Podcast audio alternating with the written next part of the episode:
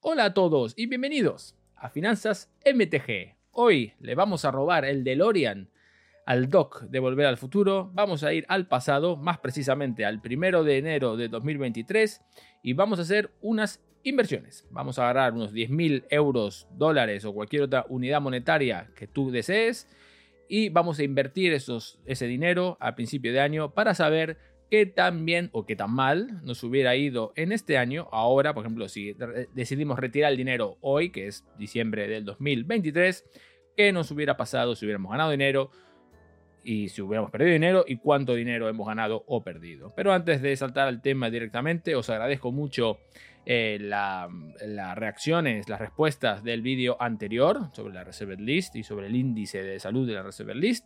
Mucha gente le dio, no, no, se ha visto tanto en cantidad de, eh, visualizaciones, pero sí lo ha visto mucha, mucha, eh, por más tiempo, durante, básicamente el, el, visionario promedio fue mayor y le han dado muchos más likes o muchos más me gustas que otros vídeos, por lo cual entiendo que ese es el tipo de vídeo que a vosotros os gustaría ver más en el canal y lo que vamos a hacer es intentar hacer este vídeo y todos los subsiguientes de una manera más similar, un poquito más cortos, un poquito más concisos, con datos, datos duros, pero también con una opinión al final. Lo que sí vi es que 60% de la gente que vio ese vídeo no está suscrito al canal, por lo cual si tú eres uno de esos, te agradecería que te suscribas al canal, que es absolutamente gratis y a nosotros, para nosotros significa muchísimo, ya que nos ayuda a crecer rápidamente y decirle a YouTube que este canal eh, ofrece buena información, supongo, o no. Pero vamos a hablar del tema y antes de hablar del tema directamente, un par de em, aclaraciones, ¿no?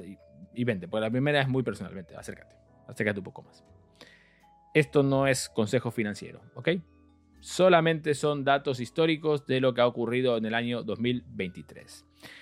Otro punto número dos, cuando veas estos números, es posible que cuando vayas a Google, por ejemplo, los números no sean exactamente iguales. Eso es normal, eso es porque cuando yo lo grabo, evidentemente agarro unos números y esos números pueden ser diferentes en el pasado, ¿no? Así como eran diferentes en el, en en el futuro, así como eran eh, diferentes en el pasado. Por lo cual, dependiendo de la ventana en la cual estás viendo este vídeo, posiblemente los números sean diferentes. Pero bueno, es la naturaleza misma del mercado. Hablando de los coleccionables, en los coleccionables básicamente eh, seleccioné, hice un muestreo, agarré un popurrí de cartas o de popurrí de juegos o popurrí de lo que sea coleccionable y básicamente hice un cálculo sobre esos coleccionables. Evidentemente, si cambiamos la lista de esos coleccionables, puede ser que los resultados sean diferentes, por lo cual tómalo con una eh, pizca de sal, eso. no lo agarres tan, tan concisamente, ¿ok? Em, y obviamente estamos hablando de una franja de tiempo que es muy particular, o sea, en este caso estamos hablando de una franja de tiempo que es eh, de solamente un año, eh, dependiendo del tiempo que escojas a la hora de hacer este, este estudio, si son dos, dos años, seis meses, tres meses, puede ser que los resultados sean diferentes, por lo cual también ten en cuenta eso de que quizás veas una diferencia, quizás veas que hay muy buena performance este año y el año pasado, por ejemplo, si agarrábamos los dos años, sería mejor o peor. Em, nada de estos datos incluye dividendos o pagos mensuales que te puedan dar, por ejemplo, en las, en las cuentas corrientes, en las cuentas, las, perdón, las cuentas de ahorro. Las cuentas de ahorro te van a pagar mensualmente, por lo cual, si te dan, yo que sé, un 4%, es un poquito más de un 4% porque los... Eh, porque el interés compuesto te va a dar un poquito más, pero no voy a contar eso, no voy a contar dividendos ni nada, solamente cuál fue el cambio de ese valor o de ese activo financiero durante todo el año. Esto es para mantenerlo más simple, eh, porque si no se hace muy complicado todo. vamos a hablar también, eh, y por último también tener en cuenta de que algunos de estos activos son diversificados por naturaleza, ¿ok? Em, por lo cual la mayor diversificación suele ser más seguro, eh, más seguro en el sentido de que se va a perder o ganar menos dinero, eh, es menos volátil, por lo cual ten en cuenta eso antes de considerar cualquier otra alternativa. Em, si ves que, por ejemplo, hay mucha subida en una acción en particular y luego que en un ETF o en un índice no sube tanto, es porque quizás en esa industria ha ido una muy buena evolución, mientras que en otras industrias eh, han sido menor, por lo cual el crecimiento o la, o la, o la caída em, es mayor o menor. Ten en cuenta de que también pasa al contrario. Si inviertes, puede ser que pierdas mucho dinero con una acción y casi no pierdas dinero o incluso ganes con un índice. Pero bueno, sacando las explicaciones, que ya de por sí ya tomaron 5 minutos, eh, pero son importantes porque hay que, dar, una base al, estudio, vamos a empezar con la cuenta de ahorro. Y una cuenta de ahorro, eh, aproximadamente por culpa de la inflación y por culpa de que los bancos centrales están subiendo la tasa de intereses, las cuentas de ahorros han pagado o están pagando una, una, lo más alto que han pagado en casi 20 años. Bueno, no 20 años, pero 15 seguro. Em, ahora mismo en el Reino Unido, por ejemplo, eh, si quieres abrir una cuenta con eh, una ISA, que es una savings account, una cuenta de ahorros que es individual y no pagas impuestos, por lo cual es básicamente todo el mundo debería tener una ahí si vive en el Reino Unido, ya que es dinero gratis básicamente y no, y no tiene ningún impuesto eh, implícito. Ahora mismo, si quieres hacerlo con Goldman Sachs, por ejemplo, que es un banco de inversión extremadamente famoso y, bastante fuerte en el mundo, te pagaría un 4.6%, por lo cual si metiste esos 10.000 euros al principio de año, ahora mismo estarías a final de año, para ser más preciso, cuando te den todos los dividendos o todos los intereses, aunque los intereses te los pagan mensualmente, pero para hacerlo simple vamos a suponer que solamente te hagas un pago a fin de año, eh, recibirías 10.460 euros, por lo cual unos 460 euros extra de lo que tú has metido, por lo cual es una buena, eh, es una buena cantidad de dinero eh, que es absolutamente cero riesgo. Eh, es verdad que ni siquiera le ganas a la inflación, muy posiblemente, con, ese dinero, pero por lo menos es un dinero que no, trae, no tiene ningún riesgo encima. Por lo cual, si quieres algo sin riesgos y sin, ninguna, sin ningún compromiso, esa es tu mejor opción. Vamos a hablar de acciones para seguir. Y agarré tres opciones diferentes de tres países diferentes en tres industrias diferentes. Em, una es una empresa estadounidense, otra es una empresa española y otra es una empresa argentina. No sé por qué Argentina, pero bueno, porque soy argentino y me gusta. Eh, así que este es mi canal y yo hago lo que yo quiero, hasta que alguien me diga que no le guste y no lo hago más. Em, por lo cual, vamos a hablar primero, la primera empresa es de estadounidense, eh, cotiza en el, New York Stock Exchange, también conocido como Wall Street, y es nada más ni nada menos que Apple, creo que todo el mundo conoce Apple, a mí me gusta mucho Apple como empresa y tengo de hecho un par de acciones de Apple. Em, y la verdad es que nos ha ido bien a la gente que ha metido dinero en Apple, porque este mes, este año, perdón, solamente en este año ha crecido un 51.89%, casi 52% de crecimiento solo en un año para una acción de Apple, por lo cual si hubiéramos metido esos 10.000 euros a principio de año o 10.000 dólares, ahora mismo tendríamos 15.189 eh, 15, dólares o euros, lo cual es una gran, una gran subida en solamente un año. Em, la siguiente empresa es una empresa de la industria textil, eh, es una empresa española y supongo que mucha gente se imaginará cuál es, es una de las más grandes de, no solamente de Europa, sino del mundo, y es Inditex, con Amancio Ortega siendo uno de los, el dueño obviamente, Amancio Ortega, siendo una de las personas más ricas del mundo. Y todavía vive en Arteixo, ahí al lado de, de donde vive mi familia. Pero bueno, es curioso. Vamos a hablar de Inditex, ha crecido un 49.28% solamente en el año 2023, por lo cual eso significaría que si tú le hubieras metido 10.000 euros en Inditex, en el IBEX 35, este año tendrías a final de año 19.300, eh, perdón, 14.928 euros es casi, casi, casi, un 50% eh, de beneficio en tu inversión inicial. No está nada mal, sobre todo para ser una, un año en el cual supuestamente las empresas en general no iban a crecer mucho por culpa de la inflación.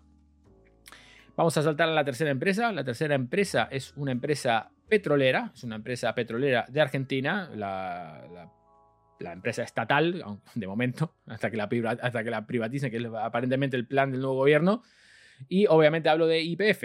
IPF ha tenido muchos malos años últimamente, ha tenido una multa encima que al finalmente no la va a tener que pagar, afortunadamente, em, por el tema de, bueno, esto incluye España, cuando hubo esta pequeña, este pequeño problema diplomático entre España y Argentina, porque básicamente le, expropiaron IPF a Repsol. Em, pero bueno, independientemente de eso, ha tenido muchos años, años malos YPF, pero este año ha sido bastante bueno para YPF. Y si hubiéramos invertido esos 10 mil dólares, porque por cierto, estoy tomando el precio en dólares de la de la de YPF, porque también cotiza en, Wall Street, aunque también cotiza en la, en la, bolsa argentina, pero eso lo descarto porque es muy volátil por el tema del peso, etcétera, etcétera. Vamos a hablar solamente de IPF a nivel dólares, en precio de dólares. Ha crecido un 93.34%, por lo cual casi hubieras duplicado tu inversión si lo hubieras hecho a principio de año, si hubieras metido esos 10.000 euros a principio de año. Ahora mismo tendrías 19.334 dólares si lo hubieras metido. No está nada que nada mal eh, el crecimiento de IPF, ¿no? sobre todo que ha venido en las últimas días, semanas por culpa de que ha cambiado eh, el gobierno en Argentina, como ya sabéis. Eh, vamos a hablar de criptomonedas. Criptomonedas, no soy un gran fan de las criptomonedas, ya lo sabéis. Yo no invierto en criptomonedas, pero mucha gente lo hace y a mucha gente le gusta. Y honestamente, viendo estos números, entiendo, entiendo por qué a la gente invierte y por qué le gusta.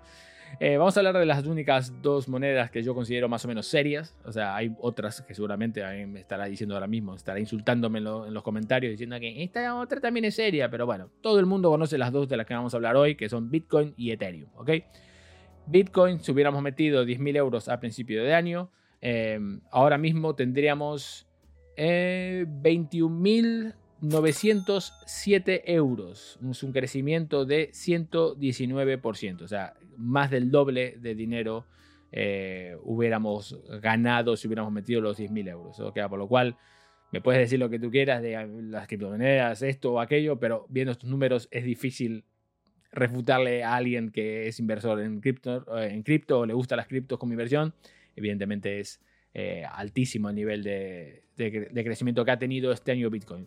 Todo hay que decir que el año pasado hemos tenido el, punto más bajo de precio de Bitcoin de los últimos dos años, por lo cual el efecto rebote ha sido quizás muy, muy bueno por culpa de eso, porque venimos de unos bajos que son bastante bajos. Eh, y aunque no llegamos al alto del pico que fue 2020-2021, todavía tiene un dinero eh, bastante importante de Bitcoin, eh, un crecimiento bastante importante de Bitcoin. Y en Ethereum, Ethereum creció un poquito menos, creció un 67.47%, por lo cual si hubieras metido esos 10.000 euros al principio de año, ahora mismo tendrías 16.700 16.747 dólares o euros, casi casi 17.000 eh, euros. No está mal. Em, vamos a hablar ahora de índices, ETFs, que es lo que suelo invertir yo porque no quiero perder tiempo analizando nada, básicamente. Por lo cual voy a meter directamente todos mis índices, en, todo mi dinero en índices, particularmente yo lo que hago en, el índice eh, americano, japonés y, e inglés, británico. Eh, británico porque básicamente pagan muchos dividendos. El S&P 500 porque es el más fuerte de todos. Y el japonés porque soy subnormal, eh, principalmente. Pero segundo es porque, porque es una empresa, es una industria, es un, es un país que no crece hace 20 años, Japón. Pero pagan dividendos decentes, por lo cual vamos a suponer que es una, es una buena inversión hacerlo. pero bueno, si lo metes, si hubieras metido en el SP500 em, en el principio de año, los 10.000 dólares o euros que estamos hablando, hubieras tu inversión hubiera crecido un 19.23%, lo cual es el doble del, eh, del crecimiento anual histórico en los últimos 100 años del promedio, obviamente del S&P 500, que es sobre el 10% aproximadamente, por lo cual este año ha crecido el doble de lo que suele, de lo que suele crecer en promedio ¿no? en los últimos 100 años. No está nada mal. Por lo cual hubieras tenido a, final de año, si hubieras invertido esos 10.000 dólares o euros, tendrías 11.923 dólares o euros. Buena, un buen dinero. Vamos a hablar ahora del IBEX 35, que es el índice eh, español de la bolsa española si hubieras metido esos 10.000 euros a principio de año, eh, la inversión te hubiera crecido un 18.85%, lo cual resultaría en 11.885 eh, euros. Casi, casi, o, euros o dólares. Casi, casi lo mismo, el mismo crecimiento que ha tenido el índice eh, americano, por lo cual habla que las empresas españolas han tenido un buen año. Y ahora vamos a hablar de coleccionables, para terminar, que es posiblemente lo que más eh, le importa a la gente que ve finanzas MTG, o sea, la parte MTG del, del, vídeo. Aunque también voy a hablar de gaming, de retro gaming, que también es algo que siempre me ha gustado, o por lo menos yo soy un gran aficionado a retro gaming.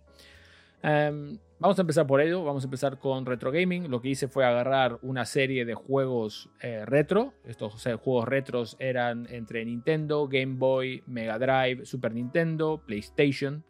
Eh, agarré una serie de 20 juegos, 25 juegos, comparé su precio a principio de año contra el final de año, o sea, ahora mismo.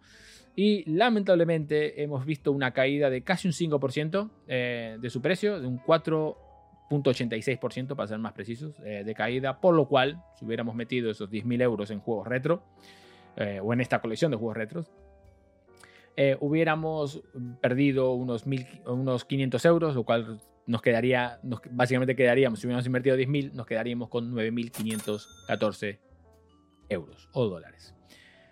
No muy buena, no muy buena inversión. Pero vamos a hablar ahora, por último, de Magic. Eh, el tema de cartas voy a hablar solo de Magic, no voy a hablar de Pokémon, no voy a hablar de, obviamente, de Lorcana, porque Lorcana ni existía al principio de año. Eh, o tampoco de los otros juegos. Vamos a hablar de solamente Magic y particularmente de la Reserve List. Básicamente siguiendo un poco el hilo de lo que estuvimos hablando la semana pasada. ¿En qué quedó todo esto? Ok, bueno, usando un índice también similar, o sea, agarrando unas 40, 50 cartas de todas de Reserve List, eh, la conclusión a la que he salido, comparando sus precios al principio de año contra el final de año, es que lamentablemente la Reserve List ha caído un 11.16%. Eso no quiere decir que todas las cartas de la Reserve List han caído 11.16%, algunas habrán caído 50%, algunas habrán caído 20%, algunas han subido 10%, algunas han subido 60%, o sea, o algunas han mantenido su precio. Pero en promedio, si hubiéramos diversificado todas estas cartas de Reserve List que, que hemos comprado, estaríamos en menos 11% aproximadamente. Por lo cual, si hubiéramos metido esos 10.000 euros a principio de año, ahora mismo tendríamos lamentablemente 8.884 eh, euros, por lo cual hubiéramos perdido unos 1.100 euros aproximadamente. No es fantástico, como podáis, como podáis imaginar, no es, la mejor, manera de terminar el año, pero tenemos que entender un par de conceptos. Y creo que aquí voy a saltar directamente a las conclusiones eh, del, del, año.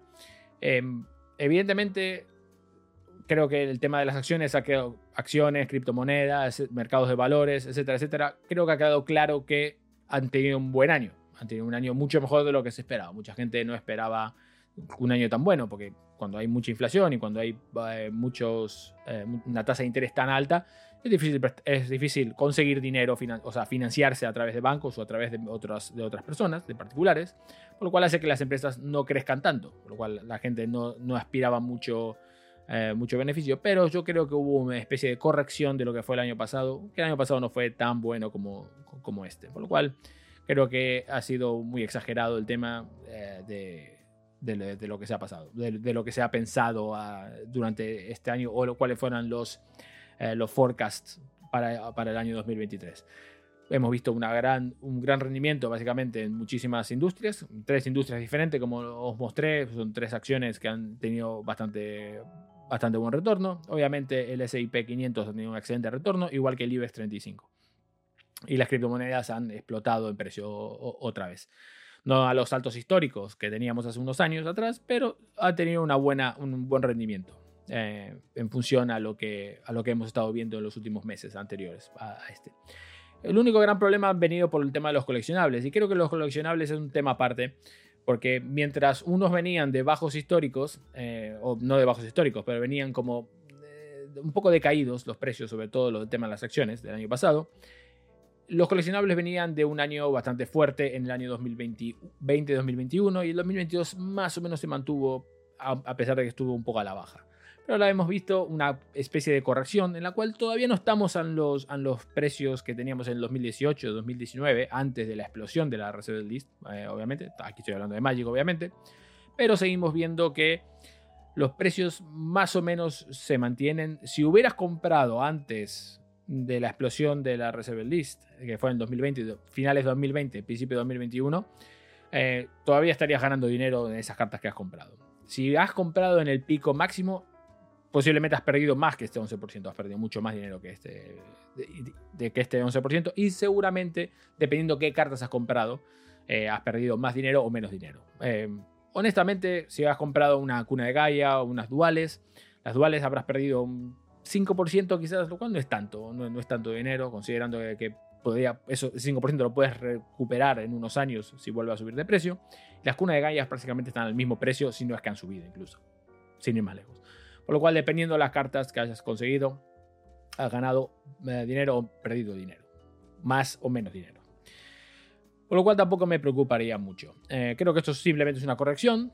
Eh, es una corrección que era necesaria porque algunos precios eran bastante altos y hace que, como siempre, el problema con Magic es que las cartas coleccionables comparten, o sea, básicamente hay mucho overlap en el, en, el, diagrama de Venn de coleccionables y jugables. En el medio hay muchísimas cartas. Eh, por ejemplo, las duales es el mejor ejemplo, que son cartas que son extremadamente coleccionables y mucha gente las quiere jugar. Cuna de Gaia lo mismo, eh, otras cartas de, por ejemplo, bueno, Black Lotus, y los boxes quizás están solamente más en coleccionables ahora mismo, porque en el mundo mucha gente juega vintage, eh, vintage pero hay otras cartas de Reserve List como Survival of the Recurring Nightmare, eh, las duales, como dije anteriormente, Cuna de Gaia, Mox Diamond, eh, Phyrexian Dreadnought, que son cartas que son coleccionables y son extremadamente jugables, por lo cual hace que sea un pequeño problema a la hora de eh, que estos dos mundos, ¿no? estos dos sets de jugadores, quieren las mismas cartas, por lo cual hace que sea un problema, porque unos quieren que la carta valga lo más posible, mientras que otros quieren que la carta valga lo menos posible, por lo cual este conflicto de intereses hace que la Reserve List, a pesar de ser bastante estable en tema de, precio, porque no hay mucha, no hay oferta adicional, o sea, las que existen, existen y no van a existir más, de momento, entonces hace que las cosas sean un poco complicadas. Mientras que, por ejemplo, cartas de, de modern, de cartas más modernas que no, que no son parte de la Reserve List, la oferta es simplemente hasta que Wizard decide apretar el botón de reimprimir esas cartas.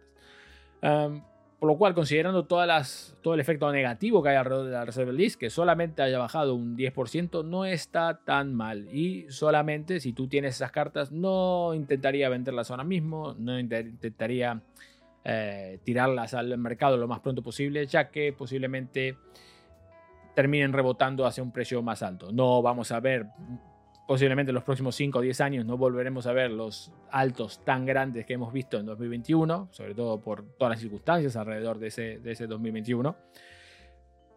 Pero seguramente este 10% lo vaya a recuperar en algunos años. Eh, tarde o temprano lo recuperará porque es, una, un set de cartas que es extremadamente eh, coleccionable, es muy jugable y la gente lo quiere de todos modos.